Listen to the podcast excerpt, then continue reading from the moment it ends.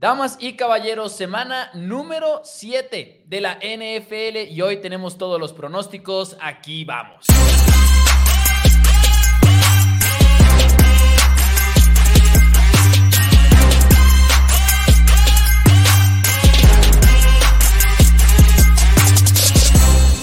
Hola a todos, bienvenidos a Four Downs NFL en español. Mi nombre es Mauricio Rodríguez y me acompaña mi hermano y coanfitrión Daniel Rodríguez, como todos los días a las 5 de la tarde, pero ningún programa como el del jueves, cuando nos sentamos a pronosticar los partidos, como empezó Four Downs en su momento. Dani, ¿cómo estás? Eh, muy emocionado vamos por esta semana, una semana extraña en la cual tenemos primero que nada seis equipos descansando para esta semana número 7 en la NFL. Tenemos a Jimmy Garoppolo fuera, probablemente Justin Fields fuera, de pura suerte tenemos a Trevor Lawrence jugando el día de hoy, Deshaun Watson igual y tampoco va a jugar, o sea, va a ser una semana muy, muy extraña sin lugar a dudas. Difícil de pronosticar, creo yo. Pronosticar. Sin duda alguna. Gracias a todos los que están por aquí. Como siempre, les recordamos que la mejor manera para apoyar el programa y la más fácil también es ese like. Recuerden que cada pulgar hacia arriba pone este programa enfrente de más y más aficionados de la NFL. Y tenemos comentarios también. Saludos a Cowboy from Hell. Muchísimas gracias por su comentario. La verdad es que se aprecia muchísimo el apoyo. Y también a Eric Guerrero, que dice que está escuchando Four Downs mientras ve el juego de Diamondbacks. Ahorita están jugando Diamondbacks y Phillies. empatar Diamondbacks. ¿En serio? Acaba de empatar okay. Pinch Runner, funciona. Ok, excelente. Ahí a los que nos estén viendo después, pues igual y ya saben el resultado y demás. Muchísimas gracias a todos por estar por aquí. Yo estoy impaciente, así que ¿qué les parece si arrancamos con el primer juego de esta jornada número 7? Ya saben la dinámica, nos extendemos en seis partidos, son los juegos de la semana y luego pasamos a los pronósticos del resto de la jornada. Pero damas y caballeros, Falcons de Atlanta visitan a los Bucaneros de Tampa Bay y ambos equipos intentando recuperarse después de derrotas bastante decepcionantes. Por un lado, Desmond Reader de Atlanta viene de un juego de tres intercepciones. Por el otro lado, Tampa Bay viene de haber explotado. Se desmoronó en contra de los Detroit Lions y una cosa que habíamos platicado la semana pasada acerca de, Bucaneros era el problema de la ofensiva en primer down, en segundo down, y cómo batallaban, porque si no era por milagros en tercera oportunidad, Tampa Bay no se hubiera empezado a ver tan bien. Y qué manera de que el juego peor que han tenido fue cuando se fueron dos de dos en tercera oportunidad. Esa fue su marca en contra de Detroit. Y, hay problemas ahí. Hay, problemas al mismo tiempo. Al final de cuentas, los Bucks creo que son ese equipo que igual y a lo largo de la temporada nos van a demostrar que, ok, no son muy buenos, pero los que son de los equipos medianones son de los mejores. Eh, creo que eso puede ser la, al final de cuentas, el corazón del equipo de Tampa Bay. Los hemos visto ganar tres, este, los tres partidos que han enfrentado a rivales de bajo nivel. Al final de cuentas, eso es importante. Ahora, los equipos de Atlanta de Falcons en este momento, Maus, están entregando demasiado el balón. No es sorpresa que los partidos que han perdido es cuando Desmond Reader ha decidido ser muy caritativo con el equipo Si déjame, te doy un balón, te, quieres que te otro, te doy otro, no hay problema. Y cuando de repente el juego terrestre no es lo mejor de todos, cuando empieza a haber un poquito de problemas con el equipo de los Atlanta Falcons, que creo que puede ser la mayor el mayor problema que tienen en este partido, porque el equipo de los Foxmos sí, sí, estando Vita B ahí y los resultados están en el campo. Son la número dos en eficiencia en EPA en contra del juego terrestre. Entonces, eso es la primera, el primer enfrentamiento que creo que Atlanta tiene que intentar superar, es que esa selección de Villan Robinson, ese juego terrestre que ha funcionado con todos y cada uno de los corredores que han puesto, ya sea Tyler Aguilar este año y el año pasado, Cordell Patterson antes, todos funcionan, veamos si pueden correr este equipo de Tampa Bay y no tenerle que exigir a Desmond Reader atacar con sus armas ofensivas, que son muchas, pero simplemente no lo ha podido hacer. Y la verdad es que ese es el punto clave de este partido, porque creo que Atlanta con lo que más ha batallado ha sido cuando han presionado a Desmond Reader, porque una vez que lo presionan, se viene abajo, pero no sé si Tampa Bay vaya a poder hacerlo, honestamente. Tampa Bay tiene en este momento una de las peores presiones al coreback en toda la NFL, más o menos la décima peor aproximadamente. No suena tan mal no ser como la 20, por decir algo. Estoy aquí intentando calcular más o menos cuál es, pero no tengo el número exacto. El punto es que están en el promedio poquito más para abajo. Repito, no suena muy mal porque más o menos estás presionando a un nivel promedio en la NFL. El problema es que eres un equipo que manda presión extra en el 40% de las jugadas, que es la tercera mayor cantidad en la NFL. Voy a ser honesto y voy a decir, creo que es un juego que sí tiene que Atlanta tener en cuenta que si lo quieren ganar es como dices tú, de las manos de Desmond Reader, no nada más corriendo el balón, va a tener que hacer jugadas. Creo que no lo van a poder presionar mucho en este encuentro los Bucaneros de Tampa Bay.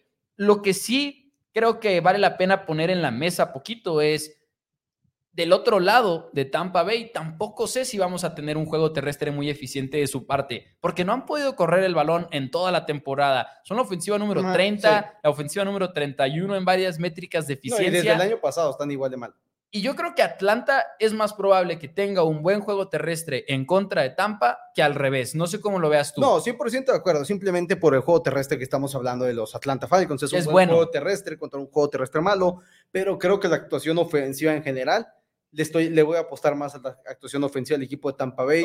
Mike Evans, al menos el día de ayer, ya no está en el reporte lesionados. Eso es una muy buena señal para que este receptor veterano excelente pueda atacar de una manera decente. Maus, al final de cuentas, los Falcons son el equipo número 26 en eficiencia en DVOA. Es un equipo que no termina de, cumplir y creo que en la posición de Corea que están muy por debajo con Desmond Reader en contra de Alico Baker Mayfield, que tiene más probabilidades de sacar buenos juegos. Y al final de cuentas, creo que en este momento, si la mayor fortaleza Atlanta está, es muy fácil de frenar, que creo que puede llegar a ser el caso. Creo que Desmond Reader no tiene para sacar este partido lanzando. El juego es en Tampa Bay. Yo para mí sí creo que puede ser más fácil que corra bien el balón Tampa Bay que Atlanta que Tampa Bay, pero no creo que sea no, no, creo que sea indicativo del, del, resultado del partido. Entonces, yo para este primer encuentro me tengo que inclinar por los Bucaneros. Creo que es un equipo, como digo, que le va a sacar el partido a estos rivales de, de bajo nivel, como son los Atlanta Falcons, y creo que este juego es, es, el primero que lo logra. Yo me voy a ir con los Falcons de Atlanta a ganar este partido. Todavía no se la termino de comprar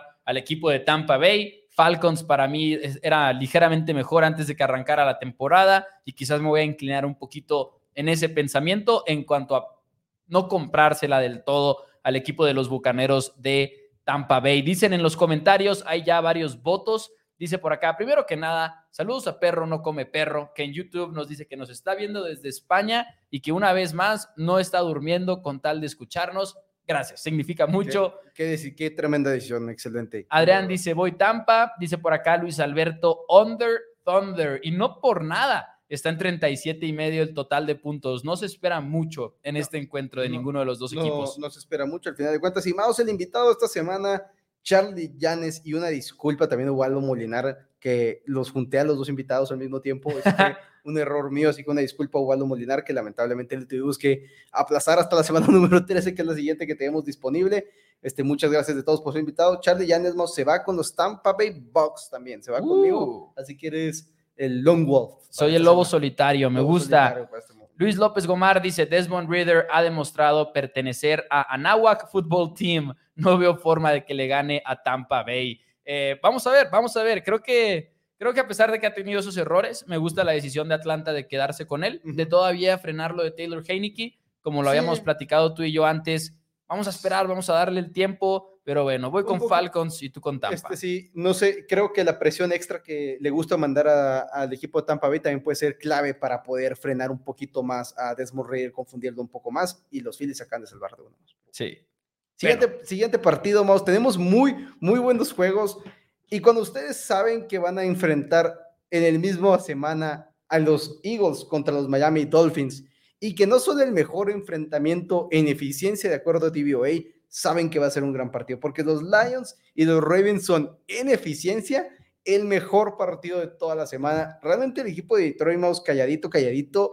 La defensiva es muy buena, está cada vez siendo mejor la defensiva y nos está cayendo un poquito más las bocas. Ok, no va a ser la fortaleza, seguramente no van a cerrar como una defensiva top 10 en eficiencia. Ahorita son la sexta en DVOA.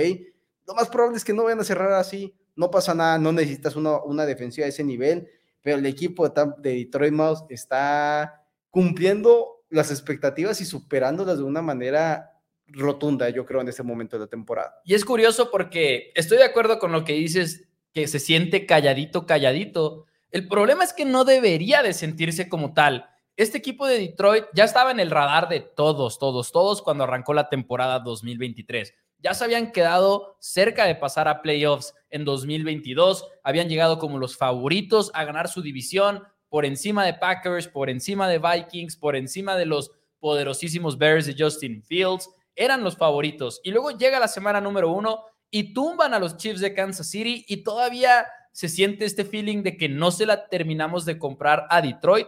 No digo que nosotros aquí en Four Downs, pero creo que a eso te refieres con lo de calladito, calladito. O sea, no hay todavía muchas personas que pongan a Lions ahí arriba con San Francisco y Águilas, ¿no? Ni siquiera voy a meter a Cowboys por no volverlo en esa controversia, sino con esos favoritos de la nacional. Eh, pero lo son, tienen que serlo. Tienen a Ben Johnson, eh, coordinador ofensivo, que la verdad va a ser un head coach muy próximamente. Tienen una de las mejores líneas ofensivas en la NFL. Rumbo a la semana 7 podría ser la mejor línea ofensiva en la liga. Filadelfia para mí es su rival principal, pero Filadelfia también está lidiando con sus lesiones y demás. Y lo que me encanta de este partido es que del otro lado están los Ravens, que lo que más les puedes criticar posiblemente en defensiva es que han ido contra malas ofensivas. O sea, todavía no vemos una verdadera prueba para Baltimore. Quizá lo más cercano a ellos sea Cincinnati, fue cuando Joe Burrow todavía estaba muy, muy, lesionado. Muy, muy, lesionado. Lo que me encanta de este duelo. Un, Cleveland sin coreback titular. Lamar Jackson está jugando a nivel MVP. Lamar Jackson realmente está poniendo una gran temporada. Jared Goff también, pero para mí mucho más Lamar Jackson, porque me gustan las estadísticas y todo, y ustedes lo saben, pero sí creo que volteas a ver a Lamar Jackson y está haciendo demasiado por su equipo. Y lamentablemente ha habido momentos en los que le sueltan los balones, en los que tienes derrotas que no debes de tener. Ya para Ravens va una en contra de Indianapolis y otra en contra de los Steelers. Lo siento, amigos de Steelers, que por cierto hoy toca juego de la semana de ustedes, eh, pero ese juego lo debió haber ganado Baltimore, ¿no? Si no sueltan tantos balones. Así que gran duelo entre dos equipos de distintas conferencias que lo platicábamos tú y yo en la semana, bien podrían ser el juego de la semana por encima de Filadelfia-Miami. Eh, bien podrían ser el juego este, por encima de Filadelfia, sin lugar a dudas. El mayor problema que tiene es que David Montgomery seguramente no va a jugar, tiene una lesión en las costillas. Necesitan que Jack Gibbs no solamente juegue, sino que cumpla un poquito más con las expectativas que tenía el equipo de los Lions entrando esta temporada, Mouse. El mayor, este, la mayor desventaja que le veo al equipo de Baltimore aquí es que su presión al coreback no creo que esté a la par de lo que es la línea ofensiva en los Lions. Creo que es realmente el meollo del asunto, de la situación en la cual, ok, vas a poder presionar a Jared Goff sin necesidad de mandar carga extra y si no puedes hacerlo, de repente Jameson Williams arrancó un poquito más la semana pasada, puede empezar a ver un poquito más de actividad por ahí. Sam Laporta sigue siendo una excelente a la cerrada. También tienes obviamente a Monroe Sam Brown. Creo que las armas ofensivas son más en el equipo de los Ravens, dio perdón, de los Lions sin lugar a dudas, y es lo que le, se da a tu favor con el punto de que Lamar Jackson está jugando a un mejor nivel de MVP.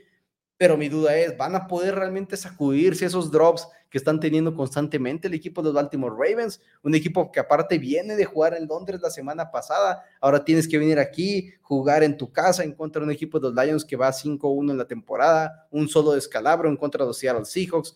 No lo sé, siento que es una, un movimiento, un momento un poquito complicado para el equipo de Baltimore de enfrentar a lo que es el rival más difícil que han tenido esta temporada.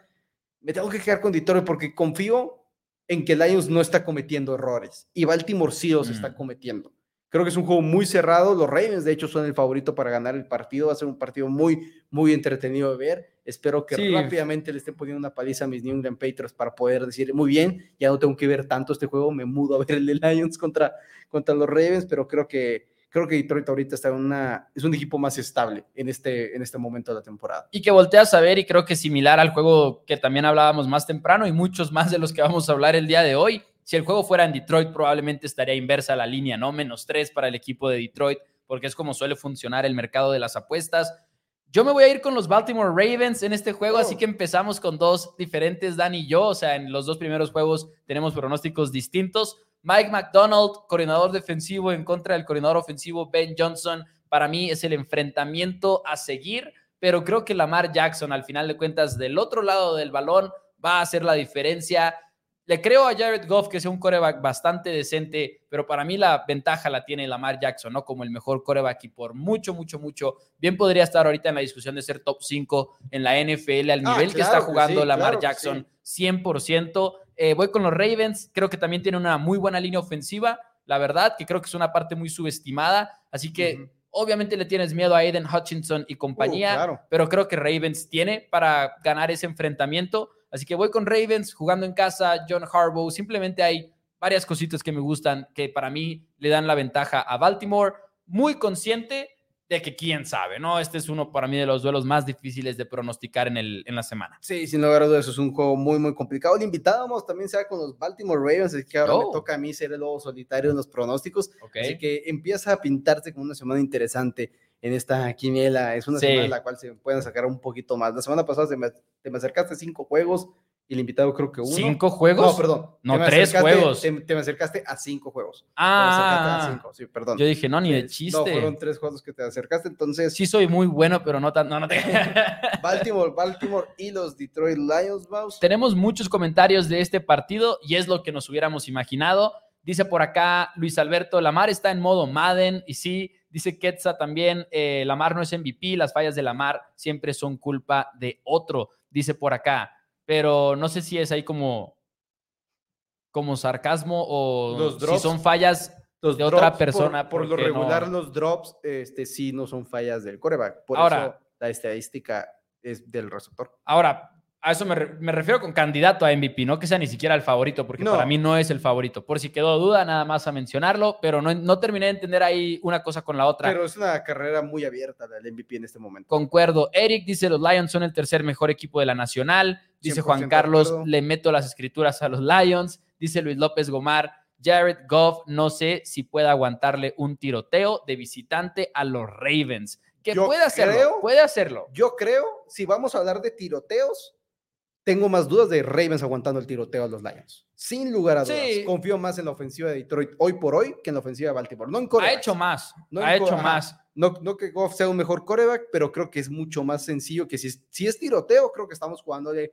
al, al juego de los Lions, no al juego de los Ravens, personalmente. Y dice Leonardo Argumedo, dice, sigo sin creerme que los Lions estén en esta lista de grandes. Y yo sí se las creo a los Lions. Yo en lo personal, quien pierda este juego, digo, no lo voy a tachar de Ah, esta no, claro temporada. que Y quisiera que no lo hiciéramos en general, ¿no? Pero nadie, nadie, nadie debería yo de- voy con Baltimore. Yo voy con eh, Baltimore a ganar este partido. Ok, mo- Siguiente duelo. Vaya que es uno interesante. Quizá no entre equipos contendientes, pero un juego que lo ves en el calendario y dices, este es juego de la semana. Son Sí. los Rams de Los Ángeles recibiendo a los Steelers de Pittsburgh. Por un lado, Steelers viene de semana de descanso y la pregunta es si Matt Canada solucionó algo, lo que sea, no la ofensiva, algo de la ofensiva no. algo, yo también diría que no. Yo también creo que la respuesta a esa pregunta es no, pero Steelers, obviamente un equipo que ha batallado muchísimo, un equipo que a pesar de tener récord con victorias y demás, ojo, Baltimore le ganaron cuando tuvieron siete pases soltados y contra Cleveland tuvieron dos touchdowns defensivos para ganar ese partido. A mí jamás me ha gustado ser de los que le quiere quitar méritos a sus equipos por las victorias que tienen, contra quién han llegado y demás pero definitivamente ves esos dos datos de Baltimore y Cleveland y tienes que aceptar que por lo menos tuvieron un nivel de suerte los Steelers en ganar esos partidos. Porque en el drop, ahí sí, discúlpenme, es suerte, no tiene nada que ver No. que estés teniendo esos pases soltados cuando le están pegando en las dos manos al receptor. Que fuera cobertura pegada y fuera un balón peleado, ahí sí es tu Es que mérito. ni, ni siquiera es, ya ni siquiera entraría en la estadística de drop. Eso es Exacto. un pase defendido. El pase defendido, Sí. 100% crédito de la defensiva. no y un importa. pase peleado y demás. Y en los touchdowns defensivos, obviamente te toca parte del mérito, pero sobre 100%. todo cuando son fumbles, el hecho de que lo pueda recuperar y aparte regresarlo es parte de suerte, por eso es el bote, es todo eso, y no por nada son hay- estadísticas tan volátiles. Y hay estadísticas, literalmente, hay gente que busca esa estadística de la suerte del fumble. Pero, Mouse, yo primero que nada quiero decir una cosa y es que Sean McVay está tan de regreso. Sean McVay Yep. está tan de regreso. Le dimos un coreback una vez más en Matthew Stafford y tiene la ofensiva ahorita más la números. Es la ofensiva número 5 en DVOA, es la número 7 en yardas, la número 6 en EPA y todo esto con apenas dos juegos de Cooper Cup del campo. Realmente estamos recordando por qué a Sean McVay lo tenemos como uno de los mejores mentes ofensivas de toda la NFL. Ahorita probablemente top 3, top 4 está entre Mike McDaniel, este, Andy Reid, Kyle Shanahan y Sean McVay. Realmente una vez más nos está diciendo, ¿se acuerdan por qué somos buenos? Y al final de cuentas, esta es una de las verdaderas razones, una ofensiva de primer nivel Esta semana van sin su corredor Kyren Williams. Va a ser interesante si pueden establecer el juego terrestre con otros hombres, porque no lo han podido hacer muy bien, pero por lo menos con Cooper Cup de regreso, igual es esa extensión del juego terrestre, no que lo vayas a hacer usar en, en corridas, pero en pases muy rápidos, continuos. Tienes a Tutu Atwell que realmente está haciendo las cosas bien con su velocidad. Pucanacua, sí, igual en el mundo del fantasy mucha gente está diciendo que ah, está medio perdiéndose porque viene un mal partido. Yo molesto mucho a mis amigos que lo tienen porque yo no lo tengo en ninguna de mis ligas, no lo pude tomar nunca. Pero Pucanacua sigue teniendo muchos targets y va a seguir teniendo grandes números en la NFL junto con Cooper Cup y creo que eso va a extender un poquito más la ofensiva de los Rams. La clave es Mike Tomlin, 12 ganados, 4 perdidos viniendo del bye week, 75% de victorias, es el número uno empatado con, me parece, eran los Ravens y los Colts desde que llegó a la NFL como head coach y va 6-0 en las últimas 6. Y es underdog y está de visita. Es la receta perfecta para que Mike Tomlin dé la sorpresa a la hora de la hora. Concuerdo 100% con lo que dices de Rams y su ofensiva. Por eso también decíamos desde un inicio en esta temporada que igual y Rams iba a ganar más partidos de los que se esperaba, pero te voy a preguntar algo. Defensivamente hablando, claro, Steelers tiene las grandes jugadas, tiene los robos de balón, tiene los fumbles. Porcentaje de jugadas exitosas. ¿Te sorprende si te digo que Rams tiene mejor porcentaje de jugadas exitosas que Steelers? Defensivamente. Defensivamente hablando. 100% la defensiva de los Steelers es una defensiva que no está tan arriba como nos gustaría creer que está. No, es buena, es, Es decente. buena, es buena, es buena. pero no es una unidad élite y creo que mucha gente la pone como una unidad élite. Yo no lo veo. TJ Watt, te queremos mucho. Minka Fitzpatrick, te queremos mucho. Pero creo que es una defensiva que efectivamente le falta bastante. Y esta defensiva se va a enfrentar a Matthew Stafford, a Cooper Cup, que ya lo dijiste tú, pero voy a ponerle números. En sus dos juegos tiene siete recepciones para 148 yardas y ocho recepciones para 118 yardas. O sea, Cooper Cup no nada más volvió, No, volvió sino si volvió Sí. y Pucanacua, Tutu Adwell y demás. Creo que ves eso y ves del otro lado a Kenny Pickett mandando jugadas, jugando jugadas de Matt Canada. Por más que me guste Mike Tomlin como underdog, no puedo escogerlos a ganar este partido. Tengo que ir con los Rams de Los Ángeles, tengo que ir con Sean McVay. Sé que tienen una oportunidad porque son los Steelers y sus juegos siempre van a ser raros y siempre van a tener una oportunidad, sea contra Rams o sea contra los Chiefs o contra Águilas o, o sea, contra quien sea. Steelers tiene una oportunidad, pero voy con Rams en este partido. El invitado, yo también nos quedamos con los Rams. Sí, creo que puede haber una oportunidad, pero al mismo tiempo creo que se puede poner muy feo el partido. Creo que si el equipo, o sea, siento que es, y si te pones a ver los números, Cardinals y Steelers son los mismos equipos, casi casi en cuestiones Sí. de eficiencia y demás. Así que así como se puso feo el partido la semana pasada en contra de Arizona para, para los Cardinals, este, creo que los Rams pueden hacer lo mismo a los Steelers, que si ofensivamente de repente no tienes una respuesta para Cooper Cup, que no sé si exista la respuesta en la, en la posición de cornerback para frenar a Cooper Cup de parte de los Pittsburgh Steelers, Pónganle a Minka. de repente es un 21-0, un 17-0 y no sé si la ofensiva, como decimos, de Matt Canada puede tenerse, puede tener para ponerse del tú por tú e intentar recuperar este partido. Y sí me preocupa el centro de la línea ofensiva en contra de Aaron Donald. Sí creo que puede ser un una desventaja también muy clave para este partido. El invitado y yo también nos quedamos con los Rams, así que es el primer partido en el cual nos vamos parejos. Ahí está. Dicen también por acá mucho en los comentarios cosas de este partido. Dice Luis Alberto, Cooper Cup y los Rams. Dice Luis, Cooper Cup versus esta secundaria me parece un matchup muy injusto. Mauricio Gutiérrez dice, los Steelers van a empezar a jugar al minuto 2 del último cuarto, que también suena como una posibilidad muy fuerte. Suena con una posibilidad muy suerte. Más tenemos muchos buenos partidos esta semana, al final de cuentas, al menos muchos que tienen muchas expectativas. Los Angeles Chargers en contra de los Kansas City Chiefs. Una vez más intentamos ver si los Chargers realmente le pueden ganar a los Kansas City Chiefs de Mahomes. Unos Chargers que aparte vienen en semana un poquito más corta porque jugaron el Monday Night Football. Realmente eso también es un poquito de negativa para este equipo. Es un juego que siento que la línea en el mundo de las apuestas de Chiefs favoritos por cinco y medio está justificado, pero al mismo tiempo igual llega el momento del juego y dices, ok, porque eran los Chiefs favoritos por cinco y medio puntos, no lo sé, es un juego que me intriga, me intriga demasiado. Y es que tiene sentido. Brandon Staley ha jugado cuatro veces en contra de este equipo como head coach. Van 1-3 el equipo de los, de los Chargers en contra de los Chiefs en, en este sentido. Los tres juegos que ha perdido Chargers han sido cerrados, todos y cada uno de ellos. Llega el último cuarto y Chargers está en la pelea en contra de Kansas City. Habrá mucha gente que se quiere bajar del barco de los Chargers después de que perdieron en el Monday Night Football. Honestamente, fue un día ligeramente malo para Justin Herbert en el cual falló algunos cuantos pases, algunos receptores soltaron balones, pero que no se nos olvide también que Cowboys tiene una muy buena defensiva. O sea, Chargers no fue y apestó en contra de, cualquier rival, ofensivamente hablando en específico. Y defensivamente hablando, siguen teniendo una temporada decente, ¿no? Sabemos que Chargers nunca va a ser esa super defensiva. Que son el número 26 en eficiencia individual. Sí, la verdad sí. Y luego el tema de las lesiones, el tema de la secundaria creo yo es lo que menos te ayuda otro enfrentamiento entre Derwin James y Travis Kelsey, que han sido épicos. La verdad, últimamente eh, va a ser un buen juego en todo ese sentido. Si hay partidos para apostar los unders de recepciones y yardas de Travis Kelsey, son esto. Pero también es la primera semana en la que entrenó al 100%. La, la temporada pasada, ese fue un pick en mi pick pronósticos, me acuerdo. Fue el under de yardas de Travis Kelsey. Quizás vaya a volver a hacerlo, ya veremos. Pero fuera de broma, para mí, Chargers va a dar mucha pelea en este encuentro.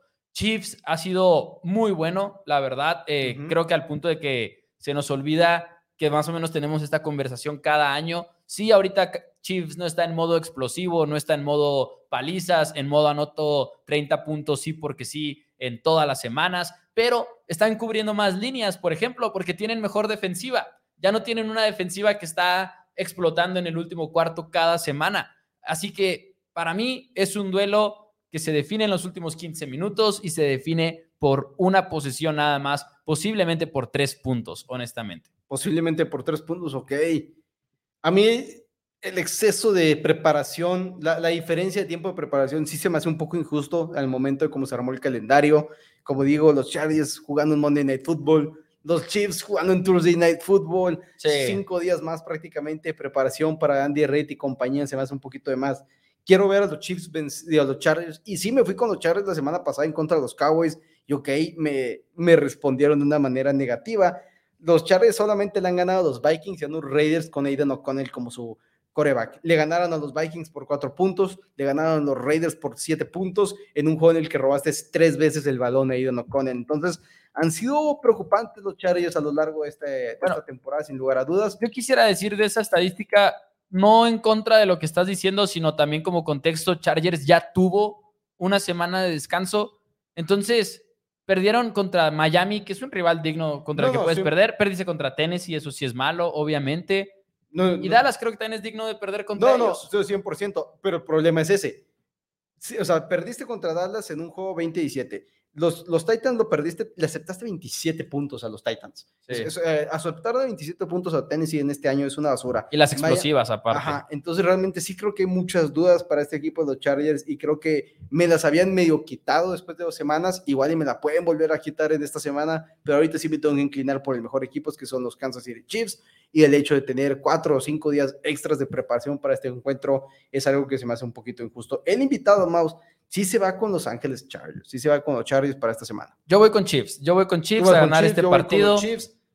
Chargers puede ganarlo, eso sí, o sea, creo que me voy con Kansas City porque rara vez me voy en contra de Kansas City, pero creo que Chargers puede ser una de las sorpresas de esta temporada, a pesar de que es uno de los equipos más underdogs de la semana, porque en realidad casi no hay líneas muy grandes en el mundo de la NFL y creo que va a ser un juego más cerrado. Ahora sí, Espera, hay unos cuantos comentarios rápido. Vamos, comenta Luis Alberto Chávez Payán que Ekeler, 14 correas para 27 yardas, se nota que está lesionado. No creo que haya sido lesión, porque cuando tuvo ese screen abierto, destrozó a los Cowboys en una correa de 30 y una recepción de treinta y tantas yardas, algo por el estilo. Fuera de broma, Cowboys es muy buena defensiva. Les fue mal en contra de San Francisco, en contra de Arizona también en un juego muy extraño, pero le han faltado el respeto a la defensiva de Cowboys Para mí, que para mí está sano en este momento, al final de cuentas. No, no creo que sea este otra cosa más. Y a poco que gente en el barco de los Chargers comenta el tremendo Chava Vargas.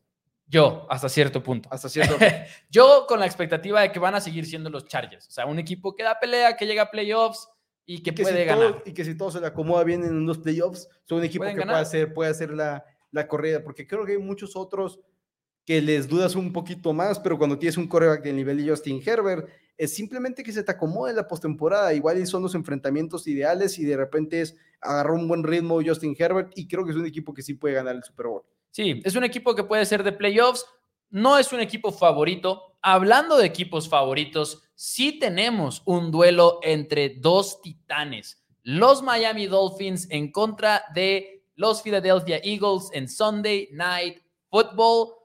Duelo de la jornada, sí o sí. De un lado está el campeón actual de la conferencia nacional, que sí podemos hablar de que han tenido sus tropiezos aquí y allá, sus victorias no han sido tan, dominantes, etcétera, pero siguen siendo las Águilas de Filadelfia una de las mejores líneas ofensivas en la liga, una de las mejores líneas defensivas en la liga. Y del otro lado, el equipo que está rompiendo todo tipo de récords, mostrándonos una velocidad a la que no estamos acostumbrados en el mundo de la NFL.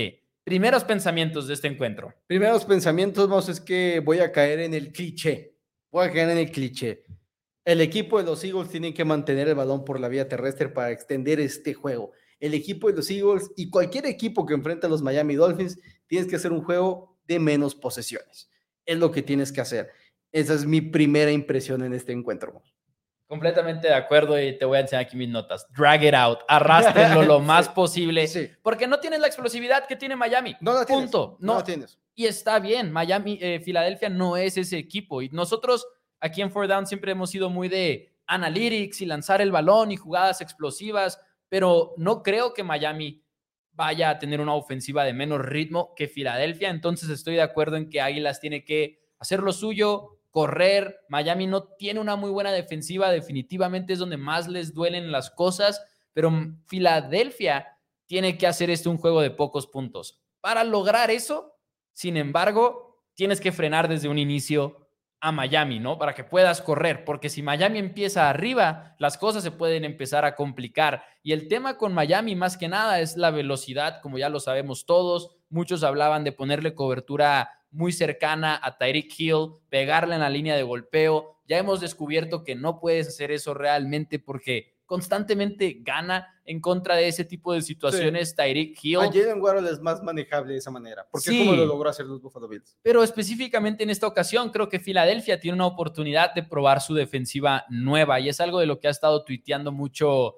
The Honest NFL, que es un ex scout de la NFL anónimo en Twitter que habla de cómo es una defensiva que exige mucha comunicación, cosa que no es nueva, no es nuevo, pero al final de cuentas es como que un enfoque todavía más alzado en la temporada 2023 para las Águilas. Creo que es un tema de ver el partido y ver qué tantas veces se rompe la cobertura de Filadelfia en tema de asignaciones, de que no hay alguien donde debe de estar, no de que te venzan con velocidad ni nada, pero si juegan disciplinados, tienen la oportunidad de frenar a este equipo de Miami porque creo que sí son disciplinados y creo que pueden forzar a Tua Tango Bailoa a quedarse con el balón medio segundo más y con eso darle tiempo a una de las mejores líneas defensivas en la NFL a llegarle a Miami. Que, ese es un, que es un problema. Al final de cuentas, creo que las dos trincheras las gana el equipo de Filadelfia, que, que prácticamente va a ser la situación en todos los partidos de los Philadelphia Eagles. Van a ganarte ambos lados de las trincheras. Es literalmente como está armado este equipo, ganarte esos lados. Creo por ejemplo, es que quiero decirlo como puedo. Perro no come perro, pone, él es fanático de los Miami Dolphins, pero las cinco victorias han sido en contra equipos que van abajo de 500. Y no es abajo de 500, es, van cuatro ganados y 24 perdidos los rivales a los que les ha ganado Miami Dolphins. Entonces, no hay que decir que no son reales ni mucho menos, pero sí hemos visto a la, defensiva, a la ofensiva de Miami no ser tan explosiva contra los New England Patriots ni contra los Buffalo Bills, que son las dos mejores defensivas que han enfrentado. La mala noticia para ellos es que también no son como que no están tan sanos y también carecen un poquito de esquineros, de linebackers, entonces eso es donde me cago un poquito la duda, pero el equipo de Eagles cuando logra correr el balón es un equipo muy difícil de frenar, exageradamente difícil de frenar, y el equipo de los de los Miami Dolphins es el número 26 en la liga, de acuerdo a ESPN, en repeticiones de que están ganando en el punto de ataque en contra del juego terrestre, mientras que la línea ofensiva del equipo y el, cuerpo entero de jugadores de los, de los Philadelphia Eagles son la mejor bloqueando para el juego terrestre. Entonces sí creo que es un partido que simplemente llegan y te van a estar golpeando en la cara y te van a estar golpeando en la cara una y otra y otra y otra vez a la defensiva de Miami, a quienes les urge el regreso de Jalen Ramsey sin lugar a dudas para ser una defensiva respetable, porque sí en este momento esta defensiva me preocupa para largo plazo ser la número 27 en eficiencia, no es para nada positivo y no sé si la ofensiva tenga para cargar esta defensiva a lo largo de la temporada. Y ya está entrenando Ramsey, pero no va a jugar. no, no va a jugar, no, va, a jugar. De por sí que está entrenando ahorita salió impresionante. Impresionante, no se esperaba, se esperaba hasta diciembre. Diciembre. Estamos, a, que estamos al 19 de octubre, es una locura que, que ya pueda empezar a entrenar Jalen Ramsey, pero en este momento, Mouse, me tengo que inclinar con los Philadelphia Eagles. Ok. Me tengo que inclinar con los Philadelphia Eagles. Sí, creo que la ventaja que tienen las dos trincheras y sí veo a la ofensiva terrestre de Filadelfia correr el balón una y otra y otra y otra vez. No sé si va a jugar Julio Jones esta semana. Nos preguntaban sobre el impacto que podría tener. Creo que Julio Jones me gusta como ese tercer receptor o cuarto receptor en un momento dado. Al final de cuentas, creo que sí necesitabas esa otra arma ofensiva. Tienes también a alguien como Dallas Goodell y creo que es un receptor corpulento, es un receptor que puede ayudarte también en el juego terrestre bloqueando. Creo que eso es un plus para el equipo de los Philadelphia Eagles, quienes de repente puedan tener a AJ Brown y a Julio Jones bloqueando en el juego terrestre junto con un Dallas Goodell y igual un DeAndre Swift que hizo la finta y lo trae en el Hurts. Creo que las ventajas para el equipo de Filadelfia en este juego son más que las que tiene el equipo de los Miami Dolphins. Ahorita mencionabas el juego terrestre del equipo de Filadelfia y cómo Miami la está sufriendo en ese sentido. David Long para mí es el jugador clave en ese sentido, es el linebacker de Miami que ha hecho un excelente trabajo en contra del juego terrestre en la temporada. De hecho, es el segundo linebacker mejor calificado en contra del juego terrestre en lo que va de la de, la temporada, que yo sé que las calificaciones de Pro Football Focus son controversiales y todo, pero como que te muestra que ahí tienen un poquito, un poquito de esperanza. En zona roja, Miami, 80% de anotación de touchdown, Filadelfia 45%, uno muy por debajo de el promedio que es Filadelfia y el otro mucho más por encima del promedio. Para mí, este juego es muy cerrado, cosa que todos estamos de acuerdo. Lo veo en los comentarios. Alguien dijo ahorita más temprano que es un juego que por un lado hay mucha, eh, mucho juego físico y por el otro lado hay mucha velocidad, pero ya no encuentro quién fue. Les pido una disculpa. Fue Ton Ortiz. Aquí dice Eagles es un juego físico y Dolphins es un juego explosivo. Está muy difícil la decisión. Completamente de acuerdo. Puede ser para cualquiera. Me voy con quien para mí es el día de hoy el favorito a ganar el MVP y el favorito a ganar coach del año. Me voy con Miami, sí están de visita. Realmente creo en su ofensiva, he creído en su ofensiva desde antes de la semana 1. Eh, entonces, creo que es un juego en el cual pueden demostrar de qué están hechos. Les dio un gran golpe Búfalo, que es lo que me preocupa en ese sentido, pero creo que Filadelfia también llega con sus problemas a este partido. Alguien preguntaba a Salvador Vargas si Darius Slay iba a jugar practicó al 100% el día de hoy, entonces la expectativa es que sí. Eh, Reed Blankenship no entrenó, también les faltó por ahí Robbie, que es importante porque Robbie. jugó nickel titular la semana pasada, entonces hay muchos movimientos en la secundaria. Creo que eso puede llevar a varias oportunidades para que Miami consiga las jugadas explosivas también. Tenemos un super chat habiendo dicho todo eso de parte de Perro No Come Perro. Gracias, gracias por el comentario y el donativo. Por el comentario y el donativo. y por seguir despierto. Y seguir despierto, porque ya no es el primer programa, ya son muchos no, los que aquí con nosotros y realmente se agradece muchísimo la manera que nos dan este, este tiempo y aparte los que nos donen en euros es este es sentirse. Sí, sí, es, ya podemos decir que no ganamos en pesos, nosotros ganamos en euros. ¿Con quién va el invitado? El invitado se queda con los Philadelphia Eagles también, más que una vez más te toca hacer el, el, el, el lobo solitario, va a ser un gran juego va a ser un gran, gran partido. Espero. Sí, sí, va, sí va a haber MLB, se me hace ese día. No, pero ahí sí se lleva ah, para mí el Filadelfia, Miami. Yo, creo que están muy, muy empatados. Ni que no los fuéramos a ver los dos, hombre, no, pasa nada. Pero, ¿cuál es el que le vas a poner más atención? Pantalla grande va a ser Sunday Night Football, creo yo. Dice Luis Alberto, eh, ah, no sé, ya lo habíamos leído, discúlpenme. Hay varios otros comentarios. Dice por acá Fernando Quintana, tengo a Tua y a Lamar en mi fantasy, ¿a quién me recomiendan poner de titular? Ahí sí, ignoro por completo yo temas. Tradear a uno por un jugador más bueno. No te creas, yo metería a Tua. Yo metería a Tua. Sí, yo también metería a Tua. Eh, dice por acá. Yo intentaría tradear a uno de los dos. Dice Salvador Vargas, me enorgullece que Mao vaya con los Eagles, se enorgullece a la Cowboys Nation. Creo que se refería con los Dolphins, pero sí, entiendo por ahí. Dice por acá, Eagles va a utilizar su uniforme retro verde, hermoso. Eso sí, Filadelfia va a traer el Kelly Green, me encanta Eh, odio decirlo, odio decirlo como aficionado de los Cowboys, pero hay que reconocerlo, es un gran uniforme, el verde brillante de Águilas. Es un gran uniforme. Mouse, ya hablamos del primer equipo que perdió el invicto la semana pasada, ahora toca hablar del siguiente equipo que perdió el último invicto de las temporadas de la semana pasada. Los San Francisco 49ers visitan a unos Minnesota Vikings y este es un juego de la semana, yo creo que a falta de otro juego de la semana probablemente.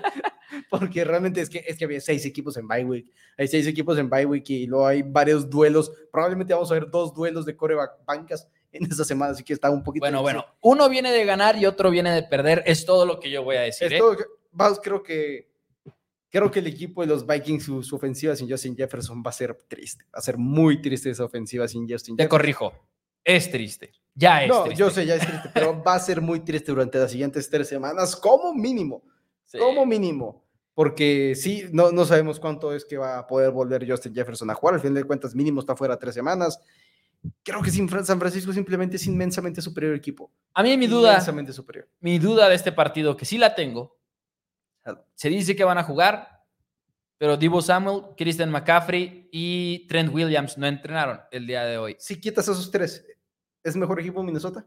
No, ni cerca. Ni cerca. ni cerca de serlo, pero ¿Estás de acuerdo que un equipo con tres titulares de esa importancia, de esa relevancia dentro de, una ofensiva se los quitas y te atienes a que muchas cosas pueden pasar en el juego? Muchas cosas pueden salir mal. Especialmente Trent Williams. Trent Williams es el que más preocupa, en mi punto de vista. Sí, Miami tiene a Daniel Hunter eh, en su defensiva, un cazacabezas que sí podría llegar a Minnesota, perdón, que podría llegar a impactar esa ausencia de una manera muy fuerte no sé, le quitas opciones a San Francisco. 100%. No puedo decir de ninguna manera que me voy a ir con vikingos a ganar este partido, simplemente no puedes hacerlo, tienes que irte con San Francisco, pero sí son lesiones que podrían llegar a preocupar, creo yo. Minnesota también tiene las suyas y todo. Es Kirk Cousins contra Brock Purdy es un buen duelo de corebacks, la verdad, en ese sentido.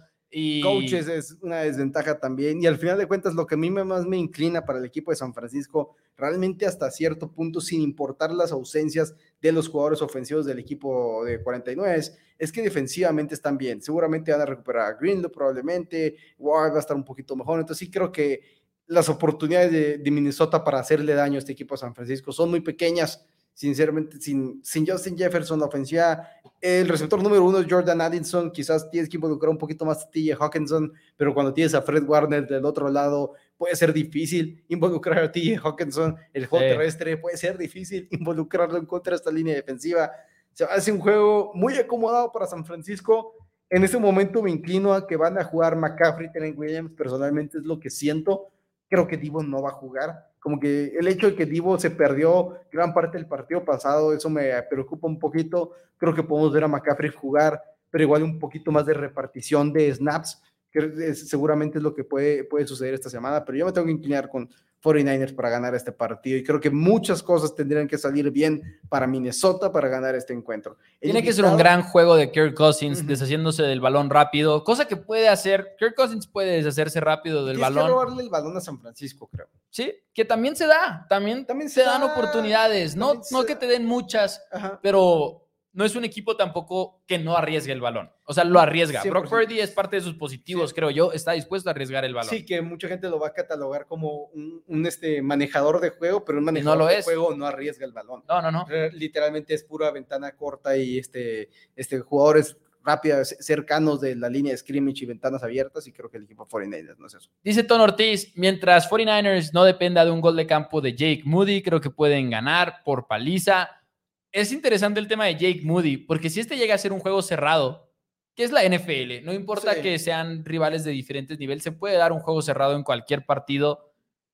Me intriga mucho ver a Jake Moody en el sentido en el cual sabemos que patear es un juego muy mental, incluso en la NFL, y perder un juego por tu culpa, o sea, que por tu gol de campo se hubiera ganado, te puede afectar y es algo a seguir de cerca, creo yo, en las próximas semanas, como rebota Jake Moody de tal situación. Sí, sin lugar a dudas es importante eso, poderte sacudir eso, porque aparte es un pateador novato, como dices. Así es. Eso es más difícil de sacudirte más. Ahora, ya vamos al resto de los partidos de la jornada número 7. También hablaremos un poquito del Thursday Night Football antes de irnos, pero antes de pasar a nuestros últimos pronósticos, ¿qué les parece si escuchamos a el buen Tito que nos tiene su prop de jugador para este Thursday Night Football. Aquí va. Thursday Night Football, amigos y amigas de Four Downs, los Jacksonville Jaguars contra los New Orleans Saints y mucho ojo con Alvin Camara, quien no ha visto tanta acción, no ha visto toda la temporada en realidad en, en, estos, en estas primeras semanas para los New Orleans Saints, pero a pesar de todo lo hemos visto muy bien, sobre todo en el tema de recepciones. No es muy común luego fijarse en las estadísticas de los corredores recibiendo balones, pero Alvin Camara es alguien que lo está haciendo muy bien. Es ahorita el cuarto corredor con más recepciones en partidos de NFL. Hoy tenemos una línea muy interesante con 5 recepciones. Over de 5 recepciones con un momio de 1.90 e incluso en algunos books con un momio de 2.0. La verdad, algo que me llama mucho la atención porque creo que New Orleans lo va a usar bastante hoy